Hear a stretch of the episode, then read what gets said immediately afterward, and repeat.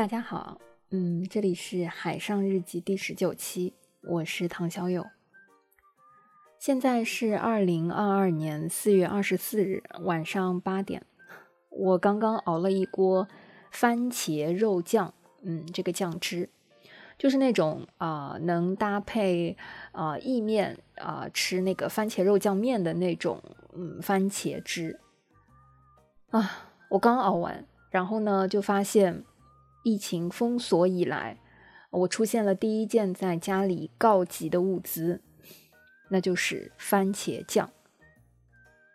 哎，或许你会觉得，就是少了番茄酱，好像也没有什么大不了的，就生活，呃，也不会受到太大的影响，日子还可以照常过。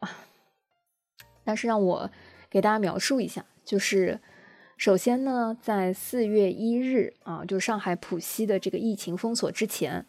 我们家还有一整瓶的番茄酱，呃，然后陆续的消耗了一些，在这个封锁的四月六日，嗯，就开始这个进行这种呃无限期的这个封锁之后呢，呃，我们小区的这个志愿者阿姨就非常好心的偷偷在我们周围的呃一家超市啊央求了这个老板开了后门，啊，真的是后门。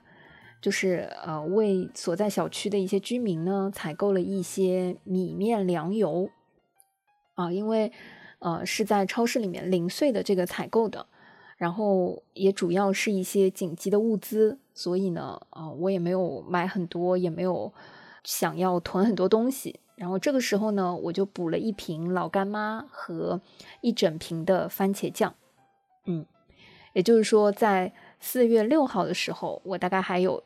一整瓶一点五瓶的番茄酱，对，就在刚刚啊，四月二十四日的夜晚，我们家的这两大瓶番茄酱已经完全见底了。当然，它不是在今天一下子被全部消耗掉的，就是我我觉得一个多月的，或者说一个月左右的时间消耗掉了，陆陆续续的用完了这两瓶番茄酱，应该也不是什么。特别夸张的数字吧，毕竟啊，我们是一个居住在上海的三口之家，可能除了酱油之外，消耗量最大的就是一些甜酸类的啊，这个调料。啊，我跟朋友吐槽了两句，因为大家同在上海嘛，在这个手机上，他就非常诚恳的跟我说：“再翻一翻抽屉吧，翻一翻抽屉的最深处啊，有的时候会给到你一些惊喜和惊吓。”因为他呢，前两天就翻出过酵母啊，这个呃糟卤的这个汁水啊，还有那个没有开过封的寿司酱油，还有这个麦当劳的盐啊，之前这个什么薯条摇摇乐的这个盐，还有啊一包没有开过封的，不知道是从哪个嗯汤汁调料包里剩下的这个胡椒粉，对，是不是都是一些惊喜物资？不瞒你说，不是上个星期，再上一个星期我就已经翻过了。我翻开冰箱之后，其实，嗯，之前就找到了几包那个麦当劳叫薯条外卖的时候啊配的那个番茄酱的酱包，还有那个麦香鸡的甜酸酱啊。那一周啊，我把它们找出来的时候就已经配了厚蛋烧啊。这个厚蛋烧呢，也是因为补了这个鸡蛋之后啊。呃，才有幸可以拥有这样的食物。就是你知道厚蛋烧这种东西啊，就是虽然它已经放了芝士，是鸡蛋的这个产品，但是不放番茄酱，虽然也能吃，但总觉得好像少了点什么。估计就是少了厚蛋烧的灵魂吧。那今天为什么我大半夜的会做这个番茄肉酱的这个酱汁呢？是因为其实我们家大概已经有一个多星期没有。呃，采购到比较新鲜的这个绿叶菜了，就不是说没有蔬菜啊，因为啊，大部分的上海朋友们可能非常熟悉的这个卷心菜啊、包菜啊、胡萝卜啊，肯定是管够的。但是呢，呃，这个绿叶菜其实已经很少了，所以我今天刚刚补货啊，到了一包这个蔬菜盲盒包，对，啊，然后里面呢，盲盒嘛，啊，它正好有三个番茄。啊，也只有三个番茄。呃，我不能说它很大吧，就是中型的、中型体量的小番茄。对，然后运输的时候呢，它还有一点被压坏了。就是你知道这个时候啊，它能完整的送到我手上，我已经很感恩了。就是哪里还敢什么投诉啊、退货啊什么，根本就不存在。因为我知道运输也非常的不容易，毕竟你知道这三个番茄在这个蔬菜盲盒包里面，它是跟一个莴笋、六个土豆一起来的，就是跟莴笋和土豆在一起，番茄不坏谁坏呢？当它到我手上的时候，它明显是有一些压过的痕迹，所以我是已经没有办法把它留到明天了。那我翻抽屉的时候呢，上两个星期我翻了呀，然后翻出来了一包啊。真的是惊喜的礼物吧？可能是某一次啊，一个食品的大礼包里面，呃送的，或者是剩下的一个呃一包意大利面啊。我现在想起来，可能是我之前买那个橄榄油或者是什么的时候，他呃附赠的一包意大利面吧。然后我就想啊，明天是不是可以用这个番茄啊配一点肉末肉酱做一个呃意大利面？哎，就是大意了。当我煮这个意大利肉酱面的这个酱开始要用到番茄酱的这个环节，我才发现家里最后这一瓶番茄酱只剩下薄薄的这个底了，就真的是见底了。于是呢，就是我刚刚炖完这锅呃肉酱面的这个酱汁啊，我就只能默默的把我已经拿出来的那个乐扣乐扣的玻璃大碗换成了两个。呃，小碗，因为我非常担心，我把这一锅呃番茄酱放到那个大碗之后，我会无意识的把它们和那一包意大利面一起消耗掉。但是如果它们被分别放在了两个中型的小碗里，至少它们应该还可以再坚持两天，或者是更久吧。或许你会觉得没有番茄酱，应该也没有什么天大的苦难。但是，请允许我简单描述一下，就是也也不能说是糟糕吧。但是，番茄酱告急会如何影响呃你对一个食材的这个发挥？就这个，首先啊，这个厚蛋烧肯定是不能有这个红色的点缀了，要拿上来可能就只能撒一点点胡椒粉，是黄色的这个蛋面上，它只能有一点密集恐惧症看了可能会有点不太舒服的黑黑的胡椒粉。哎，无所谓了。觉得它不再是甜酸口的，然后罗宋汤啊、酸辣汤啊这些原先我可能会拿番茄丁来出汁的这个打底的这些呃汤品肯定是不存在了。然后甚至是因为就是，嗯，我我是看了一个呃博主的这个视频，呃来做这个肉酱面的这个酱，然后为了这个肉酱面的。这个香甜还打开了一瓶，就是非常便宜的，之前在家里囤的这个呃新世界的智利的红酒啊，这个红酒真的非常便宜。因为我说起这个用红酒在煮这个意大利肉酱的时候，小伙伴说哇太奢侈了，就其实还好，就三十块钱的一瓶酒。然后我用了大概三分之一吧，因为总觉得剩下的那个三分之二呢，我我我其实是想过两天把牛肉拿出来跟胡萝卜、洋葱和土豆放在一起。可以做一个勃艮第红酒炖牛肉啊，听起来这个菜应该还还蛮期待的吧。但是当我就仔细的去搜那个红酒炖牛肉的时候，就发现这个菜谱里面它有一个步骤，叫做要加番茄膏来提鲜。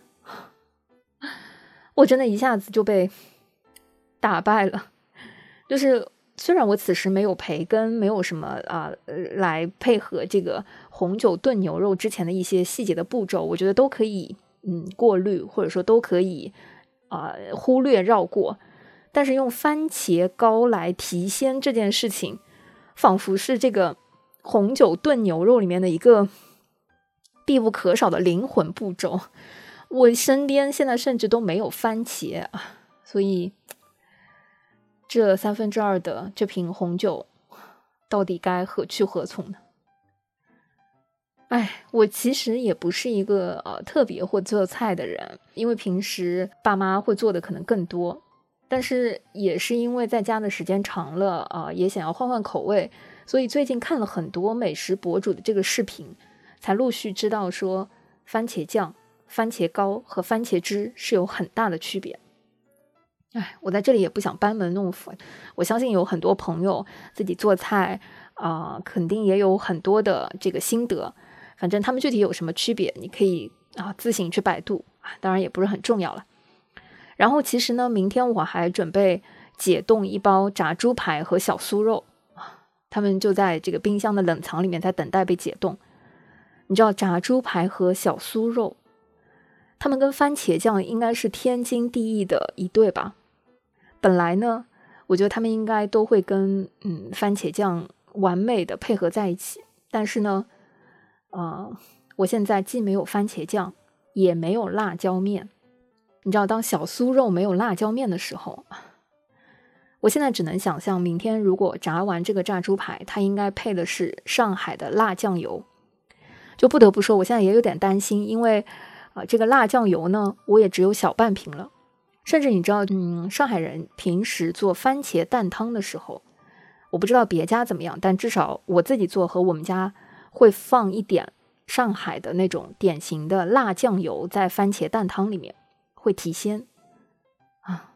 我当然现在既没有可以做番茄蛋汤的番茄啊，我觉得辣酱油呢也快要消耗掉了。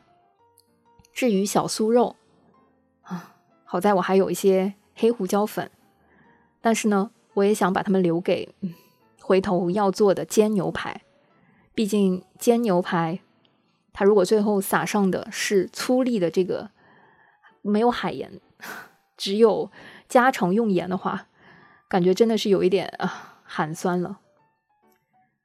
哎，只能说失去了才知道珍惜吧，就不再过多关注这个已经失去的东西，看看自己手头有的吧，至少。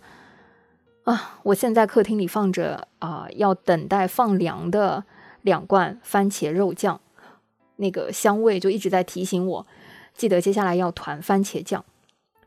但是我想说，就是啊，你知道番茄酱这个东西，现在没有物流，也不太能买，我到底怎么囤？就是除了抢菜这一个环节之外，就是番茄酱，毕竟它不是刚需啊。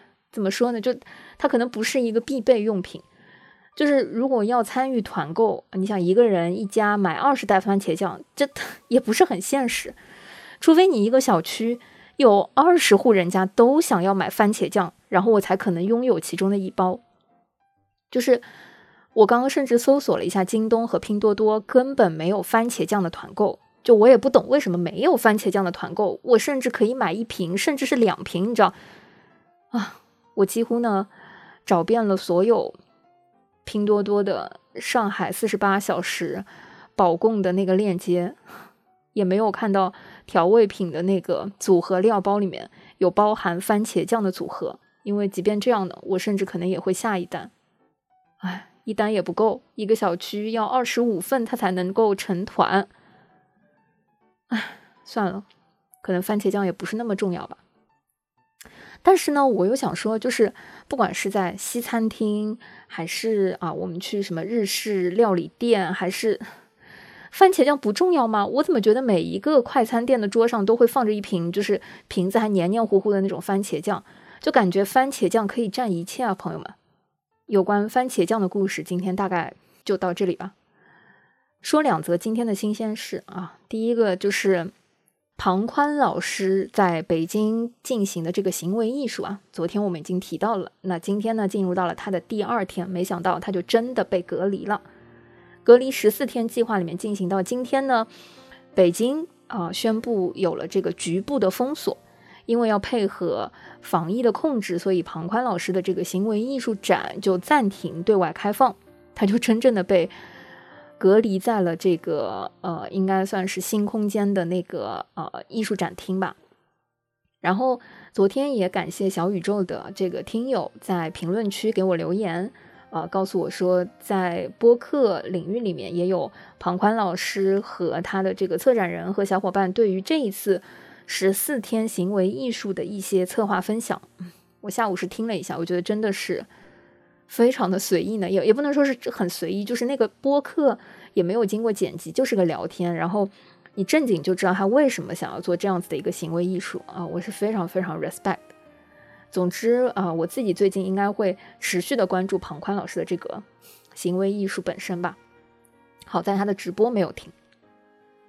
然后第二个新鲜事呢，是因为看到北京的这个有开始进行局部的封锁，甚至在一些电商平台，我已经看到了有北京的这个保供专区的这个出现啊。之前我主要看到的是上海保供专区，哎，这不算是一个好消息，就是尤其是看到北京的朋友们还在朋友圈问接下来要不要囤东西啊，就我只能留言说这还用问吗？囤吧，朋友。就是包括别忘了要囤番茄酱跟麻酱，就是你只有失去过才会知道有多么的珍惜。我有朋友给我转了一个有关北京的这个段子，嗯，其中有几句话我觉得可以念出来供大家 分享，叫做“北京要是上海了，可能比上海还北京；北京不可能允许北京上海。”上海上海了以后，北京就不能在北京了。唉，只能说我希望上海的故事不会在北京重复的上演吧。嗯，所以说，北京的朋友们，麻酱你们囤了吗？囤好的话，记得一定要再囤一些番茄酱，好不好？当然，除了北京的这些朋友们，我觉得河北的这些朋友啊，北京周围片区的这些小伙伴们，可能也要注意起来了。毕竟，嗯。一个片区的问题，恐怕，嗯，也会波及到周围的这些地区，嗯，没有一个地方可能是会在这一场，啊，这个封锁或者说抗疫的这个过程当中可以游离在外的吧。所以，如果能够为后续的这个生活和后续的呃医药等等做一些储备的话，还是越早越好。说回这个囤货呀，我觉得除了啊卫生纸啊、米面啊等等很多这个呃生活必备品之外，作为这个年轻人吧，我觉得不是我们父母这一辈的，经常会在外面工作和外食的小伙伴，嗯，我觉得有以下三样东西呢，你可能是要准备一些的啊。第一呢就是番茄酱啊，你已经感受到了。第二个呢是麻酱啊，当然同比的可能还有对四川朋友来说的这个老干妈等等。第三个呢是火锅底料。哎，如果就是平时只要对吃还有一点点要求，就实话说呢，啊，我也不是在家会经常想要吃一些，啊，这种就是乱炖或者说是。呃，我我不是特别喜欢吃工业化味道特别浓的那些东西，嗯，还是喜欢吃食品本身的这个食材的，嗯，新鲜口感吧。但是，嗯，就是我也不是说我爸做饭不好吃，或者是我自己不会搞这些东西。就你知道，嗯，如果你平时有在外吃饭的这个习惯，然后如果超过一个多月又没有在外吃饭的话，嗯，外面餐厅的那些大厨和餐厅的这个火候，它烹饪出来的这个东西，总有一种，哎，怎么说？手重了之后的这个 口味上的鲜美吧。所以，当你就是吃惯了一些家常菜之后，想要调节一下口味啊，需要让生活有一些变化的话，那这些嗯比较方便的，然后口重的东西，可能是需要啊准备一些。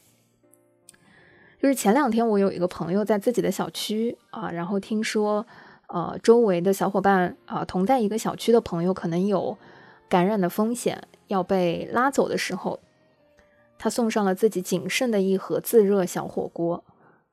就你知道，嗯，这个时候的自热小火锅，四舍五入，我觉得就是上甘岭那个时候的呃唯一一个苹果。可能年轻一点的小伙伴没有听过这个革命故事啊，那我们换一个更普世的比喻啊，我觉得他就像是在沙漠里把最后一口水让给了队友。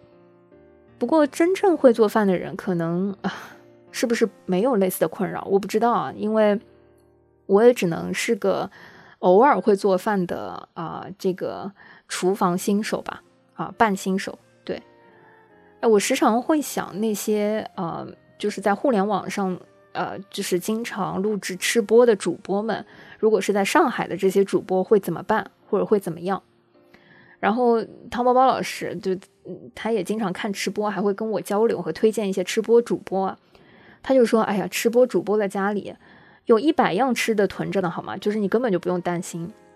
确实啊，我最近看到，啊，有有那个在上海做面食类的吃播的主播，啊，把家里的几百包不同款的方便面和之前的这个囤货陆续的送给了邻居，也是非常的温馨了。嗯，那么至于那些在上海的美食博主呢，就是嗯，他们又是我最近的。生活治愈的来源，就是看看那些吃播主播，就是非常满足的吃东西，以及看同在上海的那些美食主播们如何用手边仅有的食材变化出丰富的、意想不到的食物，是我最近的治愈时刻。因为和看那个美食书不同啊，我我之前有。分享过说这段时间我我自己根本没有办法看那些写美食的那些书本，因为书是死的嘛，就是书上的很多嗯食材描述的食谱都是我最近可望而不可得的，很多东西都做不了。但是呢，主播是活的，他们跟我们一样，在食材紧缺的环境下，呃，变换出不同的菜式。嗯，所以很适合当下的我们。那我这里呢，就想要推荐几个啊，我最近经常会 follow 的同在上海的美食主播。第一位呢，呃，叫做主厨广坦，是一个在上海的法国老外。就是我今天做的这个意大利肉酱面的方子啊，就是按照他之前的一条视频来复刻的。呃，然后呢，我接下来想做那个什么勃艮第红酒烩牛肉啊，也有他之前的一个推荐啊。当然了，就是在我这个 checklist 里面的还有这个牛奶布丁和蔬菜烩饭啊。为什么最近会喜欢看他的这个呢？是因为同在上海啊，像这个牛奶布丁只需要嗯鸡蛋和呃牛奶，然后有烤箱就可以做，然后蔬菜烩饭里面的都是。卷心菜啊，胡萝卜啊，这些东西啊，我觉得用这个简单的食材，以一个老外的视角 融合这个啊，当然，这位广坦主厨是会说着一些夹带浓重口音的这个中文的，所以你能想象他做出来的菜，呃，其实更具异域的这个法国风情和啊中国的中餐风格啊，非常适合我这种厨房的呃新手或者是。呃，不太经常做饭的人立刻上手。同一片天空，同一组食材。除了广坦老师之外呢，啊，我想最最推荐的，呃，这位美食主播叫 Elin 造梦想的厨房。嗯，其实这一位主播几乎没有在他的视频里面露出过他的真容。他的每一支视频的片头都一样，叫做啊，还原七十年前的法餐。其实 Elin 是在啊前几个月开始才尝试复刻 Julia Child 的美食菜谱里的各种法餐吧，里面其实就包括比如说蒜香牛奶焗胡萝卜、土豆格雷派等等。个呃 Julia Child 是谁呢？也是通过 Elin 的视频，我才慢慢了解到 Julia 女士是七十年前的啊一位啊美国主妇。作为一个啊 呃居家主妇，她跟着呃作为外交官的丈夫从美国到了法国之后，就慢慢的开始爱上了法餐，爱上了呃她当时第一站所在的巴黎这个城市，然后陆续的随着她的丈夫在法国进行了一些游历，嗯，从而呢编写了本叫做《掌握法国菜的烹饪艺术》的这样子一个厚厚的菜谱。后期他回到美国的时候，也在啊美国的呃一些电视频道里面教主妇如何做法餐。这本书我在看了一个电影，就是《朱莉与茱莉亚》之后，就是深深的种草。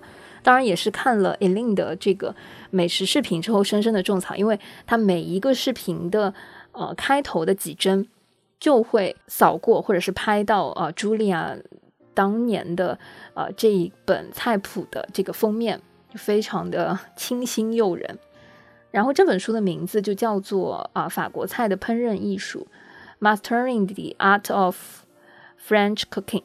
当然，在这一本食谱面试的时候，其实啊，朱莉就是希望从美国人的视角，她的原话是说：“For surrentinless American guys。”就是让那些啊没有仆人给你做饭的美国人能够轻松的掌握法餐的这样一个食谱，而电影啊《朱莉与茱莉亚》呢，其实就是在时隔多年之后啊，一个三十多岁的美国女士叫啊茱莉亚，然后她也非常喜欢啊朱莉的这个食谱，呃，做饭呢就是茱莉亚平时要逃避她所在的纽约生活的。呃，最有意思的事情。然后有一年，她立了一个 flag，就是要用一年的时间边做博客记录。你想博客那个年代，然后呃边还原书中的啊每一道经典的菜。然后他整个一年的历程啊，由他写了一本啊自己相关经历的小说，同时这个小说也被翻拍成了真人真事的《朱莉与茱莉亚》，其中扮演朱莉的。就是可爱的呃梅姨啊梅里尔斯特里普啊，然后两位同样热爱美食的女士在法国、在美国 不同的时空的这种对比和切换，是前两天我自己看这个电影的时候被深深的打动和治愈的部分。我自己非常喜欢这个电影，也推荐大家可以去看一下梅姨在里面非常夸张的这个表演。就是很符合那个年代，有一点点复古，也啊有一点有趣的这个法国的大背景。然后，尤其是他在啊法国蓝带厨师学校，呃，在最高级的这个 chef 的培训班里，和一群男人作为唯一的一个女性厨师学习的整个过程，都非常的有意思。同时，就是梅姨的整个表演，能够感受到啊朱莉这个。真实人物的，嗯，一些生活态度吧，那种不管在任何环境和情况下都能够发现生活之美的乐观精神，是这，是这个电影深深打动我的最重要的东西。不要过多去关注那些失去的，嗯，最重要的是享受现在手中拥有的。所以今天这个节目的最后，我想要。啊，完整的送给大家的是啊，伊令这一位美食博主的视频当中，普罗旺斯烤茄子这一道菜的完整音频。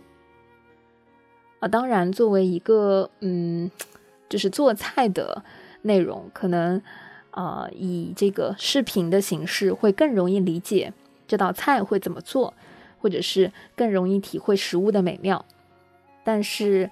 如果拿掉了视觉的部分，啊，只有声音，你是不是也可以脑补饭菜的这个香味，以及 你自己会如何在这个指导和操作下做出这道菜呢？这道普罗旺斯烤茄子送给你，我要去看看我的番茄酱凉了没有，然后我要把它们放进冰箱。希望你能够开心的认真享受每一餐。Bon appetit。大家好，我是在厨房造梦想的 Elaine。在我的梦想厨房里，你会看到传奇人物 Julia Child 花了十年时间写成的《Mastering the Art of French Cooking》被一一还原。欢迎关注追剧，今天是第四十一集《普罗旺斯烤茄子》。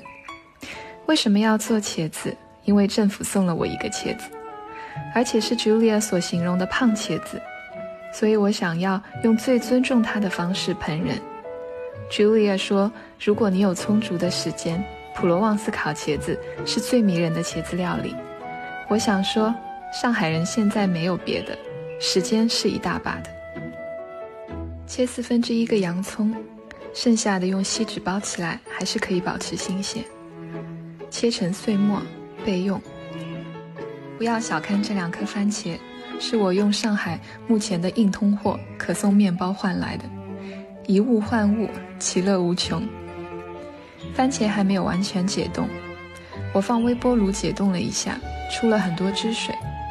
这绝对是意外的惊喜，因为 Julia 用的是意大利番茄罐头，泡在汁水里的那种。最后一步需要用到这种汁，我本来还在琢磨用什么代替，现在不用了。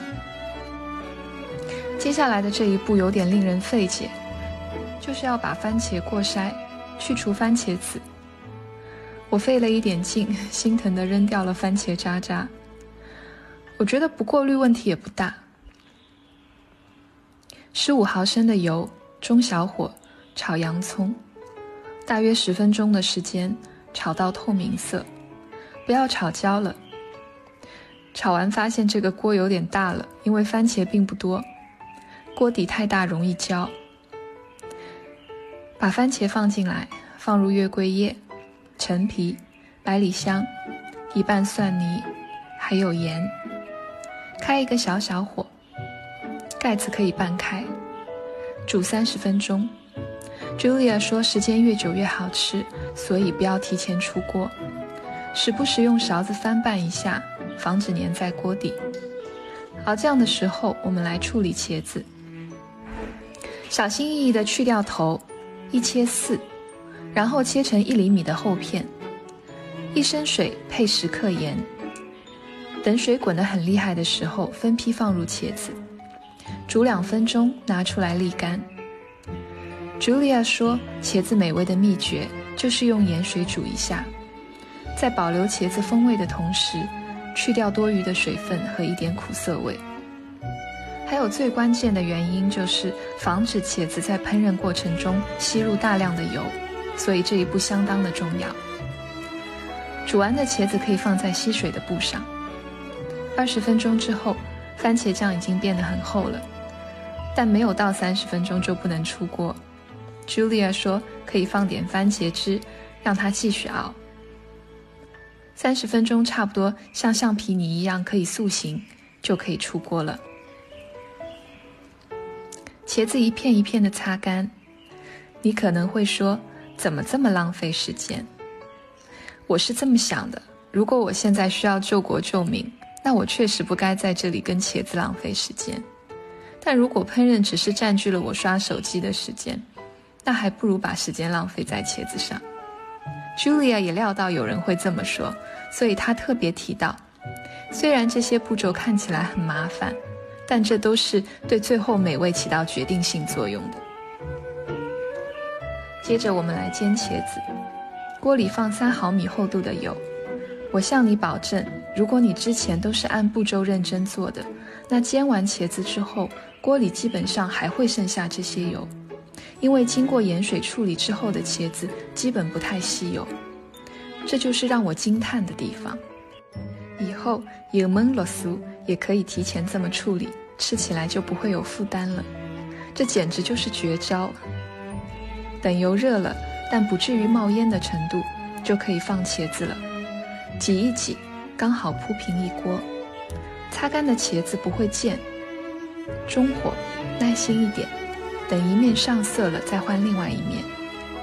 煎上色的茄子非常美味，所以一定要抑制住心里那个催你的小魔鬼。我从来都没有煎过茄子，所以我对它充满了好奇和惊喜，一点也不着急。差不多这样就可以出锅了，你看。是不是一点油也没有少的样子？这些油我要留着晚上炒菜吃。看看这些漂亮的茄子，感谢你们给我意想不到的成就感。拿出我最后一块瑞士奶酪，切成一点五厘米厚的薄片。书里画了组装图，我们就来照做。茄子表皮要朝上，接着是番茄酱，再贴芝士片。一层一层，越叠越开心。黑紫色、红色、淡黄色，怎么可以这么美好？我建议你可以在组合的时候撒点盐，因为番茄酱不是很咸。让人欣慰的是，茄子、番茄酱刚好配了这个烤盘，不多不少。盖上锡纸，放进烤箱。刚放进去半分钟，想起来忘记淋番茄汁了。马上拿出来擦滴滴苍雾，费了两个小时的功夫。番茄汁放到烤盘的一半左右，不要倒多了，不然会在烤的时候溢出来。先放烤箱上层，让汁水烧开，有了滋滋声以后换到中层，我大约用了二十分钟才有点滋滋声。最后还剩十分钟的时候，要拿掉锡纸，让芝士上色。这也太香太诱人了吧！从头到尾一共烤了四十五分钟。从烤箱拿出来，撒点盐和胡椒。茄子非常的软糯，我从来没有想过茄子和番茄会是一对。煎到金黄的茄子自带一股焦香气，是整道菜的灵魂。芝士给原本平淡无奇的蔬菜增添了浓郁厚实的口感，带一点点酸味的番茄刚好解了芝士的腻，天衣无缝的组合，视觉和味觉的盛宴，想不到竟是今天的茄子带给我的。人生的每个时段都有不同的风景。在物资丰富的时候，我们要什么有什么，一切很便捷快速。而短短一个月的时间，让我们仿佛从春天到了冬天。如果我因为流连春天的嫩芽而抱怨冬天，那会使我错过了堆雪人的乐趣，更会让我错过训练自己对抗严寒的毅力和勇气。我们从原来特别丰富的早餐变得越来越单一。但奇怪的是，我们的幸福感并没有因此减少一丝一毫。原来带给我们幸福感的不是食物本身，而是我们彼此陪伴的关系。我们没有抢过一次菜，看着冰箱库存越来越少的同时，我们训练自己不因此而焦虑，反而启动智慧，如何让剩下的食物变得好吃。这些都是在我欣然接受变化后，开始捕捉到的美好。我想，等这段时间过去了，当我回首今天，我会欣然微笑，因为我没有辜负自己这一段的人生，我过得很精彩。真心祝福你们也跟我一样，而且要胃口大开。Bon appetit！Bon appetit！